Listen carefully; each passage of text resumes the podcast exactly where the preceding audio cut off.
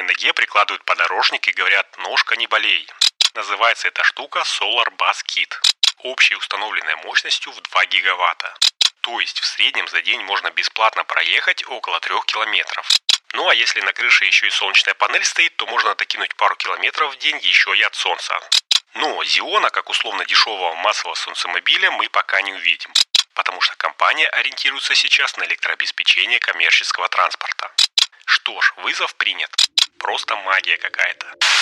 Всем привет! Меня зовут Игорь Шеверун, а вы слушаете первый русскоязычный подкаст о солнечной энергетике Solar News. Здесь я каждую неделю делюсь с вами важными, интересными и полезными новостями солнечной энергетики, периодически рассказываю связанные с возобновляйкой истории и отвечаю на вопросы, которые вы мне присылаете в Телеграме. Сегодняшний 97-й выпуск будет практически весь посвящен электромобилям, но актуальные новости солнечной энергетики тоже будут присутствовать, поэтому долгого начала не будет, сразу рванем с места в карьер. Но перед тем, как мы начнем, просто напоминаю, что лучший способ поддержать подкаст – это рассказать о нем своим друзьям, там, знакомым, которые еще не слушают его. Это сильно поможет распространению идей солнечной энергетики, а также добавит ваших друзей в наше небольшое, но дружное комьюнити. Ну а если вы хотите поддержать проект рублем, то можно прислать мне донатик через сервис чаевых CloudTips. Ссылочка на него будет в описании выпуска. А еще в описании я всегда выкладываю интересные ссылки на ресурсы по теме выпуска, ну или на смежную тематику, так что пробегайтесь глазами по описанию, это всегда полезно, а я пока буду начинать. Поехали!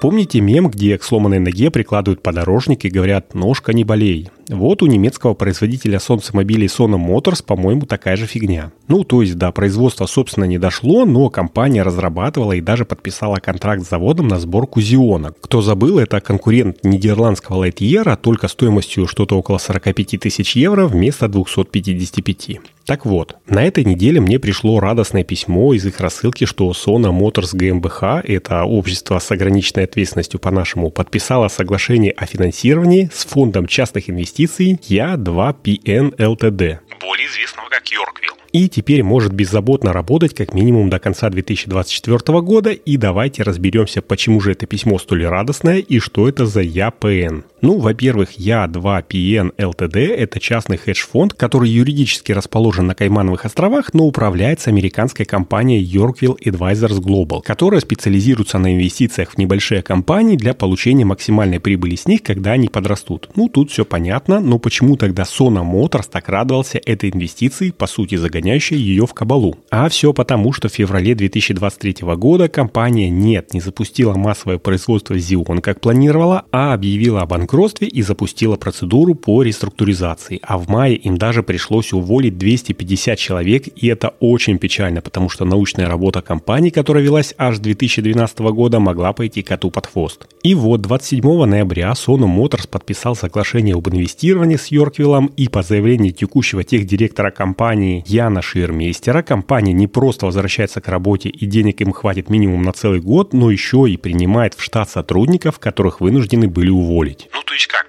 принимает? Компания разослала приглашение бывшим сотрудникам и говорят, что большинство согласилось вернуться. А что, хорошая тактика взять проверенного человека, который знает, что от него хотят, и уже сработавшимся с коллективом, вместо того, чтобы покупать джуна и учить его заново. Одобряю. Но Зиона, как условно дешевого массового солнцемобиля, мы пока не увидим, потому что компания ориентируется сейчас на электрообеспечение коммерческого транспорта. Помните, я рассказывал, что они параллельно с работой над Зионом разработали накладку на крышу из солнечных панелей для автобусов, и эту электроэнергию пускают на кондиционеры, чтобы уменьшить расход дизеля. Вот, сейчас это одна из частей основного направления, и называется эта штука Solar Bus Kit. Второй частью будут такие же станции, но у электробусов. Какие аккумуляторы и как они будут заряжать солнцем, мне пока непонятно. Ну, потому что в движении, как мы знаем, основную батарею особо не зарядишь. Остается только заряжать резервную, а потом из нее переливать на стоянке в основную. Неплохой ход, но нужно бы найти баланс между зарядить по максимуму и массой, а также объемом этого аккумулятора. На выставке Bus World, которая проходила осенью в Бельгии, компания в основном делала упор на Solar Bus Kit, поэтому информации по электробусам получить не удалось.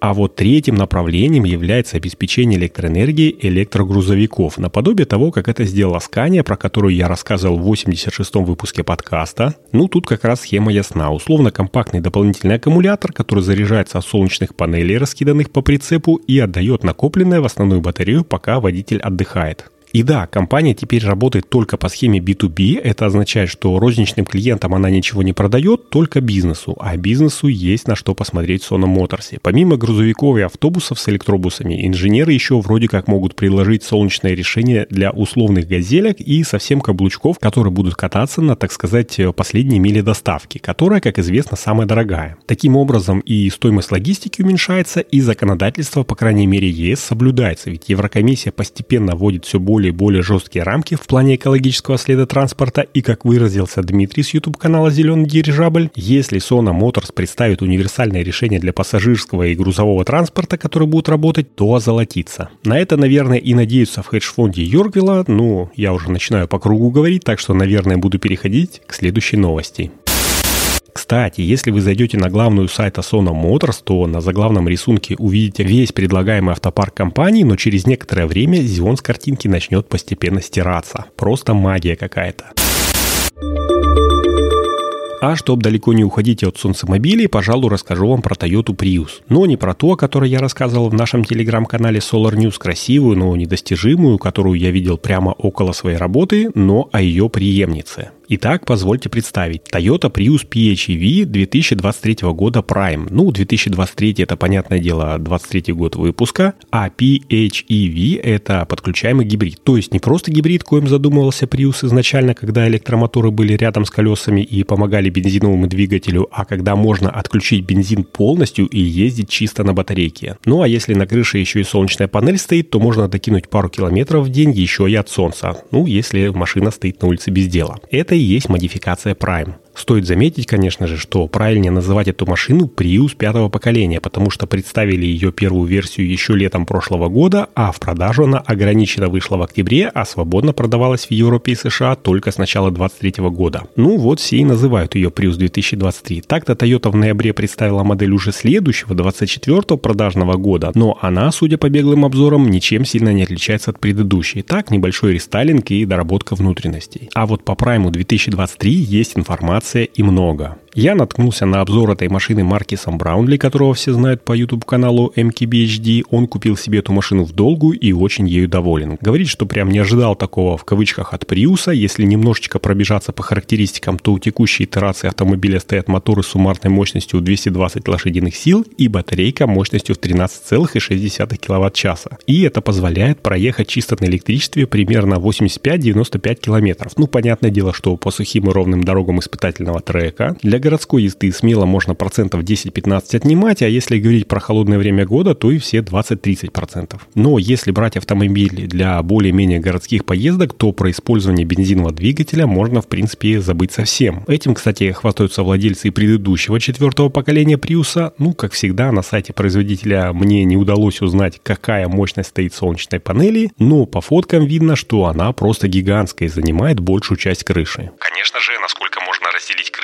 и багажник у хэтчбека. По заявлениям Toyota, если ездить на солнечном Приусе по Японии, то за год солнечная крыша нагенерит столько электроэнергии, сколько нужно для 1200 километров пробега. То есть в среднем за день можно бесплатно проехать около 3 километров. И, кстати, в видео Маркиса Браунли я тоже заметил, сколько у него нагенерило за неделю. За 7 летних дней он бесплатно проехал 28 миль, то есть в день в среднем генерилось на 4 мили или около 6,5 километров. Если аппроксимировать это на весь год с учетом зимы, то выходят те же самые 3 3-4 километра. Круто. Единственное не крутое, что есть у Приуса, это его посадка. С клиренсом в 15 сантиметров у нас в стране не особо погоняешь зимой, ну вы и сами знаете это, наверное. А вот, например, на EF1T от калифорнийского стартапа Edison Future, наверное, можно, ведь это пикап. Какой у него клиренс сказать точно не могу, но уж точно побольше, чем у японцев, которые привыкли к мягким зимам морской климатической зоны. Кстати, у EF1T есть брат-близнец EF1V, и мне кажется, что построены они на одном шасси, только T это пикап, а V это минивэн. И у обоих на крыше стоят солнечные элементы, а в V-версии, которая очень похожа на вышедший недавно в продажу кибертрака Теслы, фотоэлементы стоят и на крыше Кунга, то есть на закрывашке багажника. Но, судя по тому, что эти машины на конец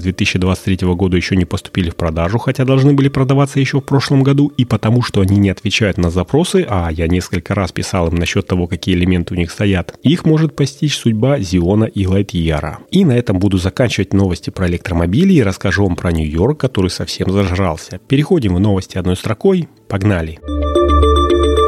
Ну, собственно, зажрался не сам Нью-Йорк, а штат Нью-Йорк, и новость состоит в том, что на текущий момент в границах штата построено промышленных солнечных электростанций общей установленной мощностью в 2 гигаватта. Об этом 28 ноября объявила губернатор штата Кэти Хохол и сообщила, что Нью-Йорк стремится стать самым солнечным штатом с долей генерации уже сейчас на уровне 61% только от солнца, и в планах у руководства до 2025 года довести установленную мощность СЭС до 6 гигаватт и до 10 10 гигаватт к 2030 году. В общем, что ж, неплохо, особенно если учитывать, что в России таким объемом солнечных электростанций не то, что отдельная область похвастаться не может, но мне кажется, что и по всей стране такого не найти. Ну да ладно, расстраиваться не будем и продолжим мечтать, что у нас такое солнечное будущее тоже когда-нибудь наступит. Дальше одной строкой новость о том, что согласно нового отчета Международного агентства по возобновляемой энергетике ИРЕНА, к 2050 году в области ВИЭ будут трудиться около 40 миллионов человек человек. Причем эти 40 миллионов – это не работники только солнечных, ветровых или гидроэлектростанций, это люди, занятые и в процессе постройки, и работники заводов, которые производят солнечные модули и инверторы, и даже ученые-инженеры, которые все это добро разрабатывают. Почитать отчет можно на сайте Рена, ссылочку я оставлю в описании, а пока перейдем к последней новости на сегодня, и звучит она так. Основатель компании Zero Avia Валерий Мифтахов внесен в список 100 самых влиятельных людей в сфере борьбы с изменением климата по мнению американского таблоида Time. Да и сама компания летом появилась в списке самых влиятельных компаний года, а все дело в том, что Zero Avia с 2017 года занимается разработкой водородного двигателя для воздушных судов. И сам Валерий, помимо учебы в МИФИ и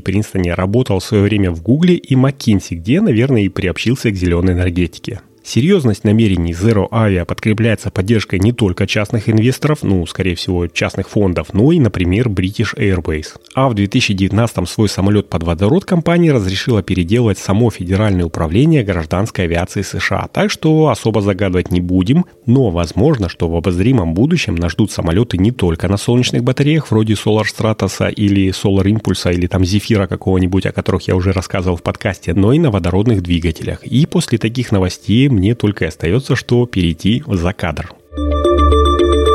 А в закадре сегодня я хотел рассказать, что подписчики телеграм-канала Solar News мне тут заказали выпуск про деградацию солнечных панелей. Что ж, вызов принят. Постараюсь сделать небольшой спешл вроде выпуска про историю фотовольтайки, но мне нужно время, поэтому прошу набраться терпения. А еще мой подкаст отобрали на ротацию в интернет-радио медиахолдинга «Рускабель». Теперь мой голос можно услышать по адресу кабель.фм и соседствую я с подкастами с такими прикольными названиями, как «Диалоги под напряжением» или «Парлеву кабле». А еще напоминаю, что я открыл сбор на новогодний сюрприз для подписчиков Solar News в Телеграме и слушателей подкаста, и на клич уже откликнулись Евгений и Слава в Клаутипсе и А в Телеграме. Спасибо, друзья, ваша помощь очень ценна, и тем приятнее победителям будет получить подарки, зная, что в них вложена частичка всего нашего сообщества. Если кто еще захочет помочь, то сборы закрываются 31 декабря, ссылочка будет в описании выпуска, и на этом я, пожалуй, буду заканчивать. Напоминаю вам, что если вы хотите поддержать подкаст Solar News, то самый лучший способ это сделать – это рассказать о нем своим друзьям и написать отзыв в Apple подкастах. Это не займет много времени, но алгоритмы продвижения смогут предложить подкаст тем людям, которые любят возобновляемую энергетику, но еще не знают про Solar News.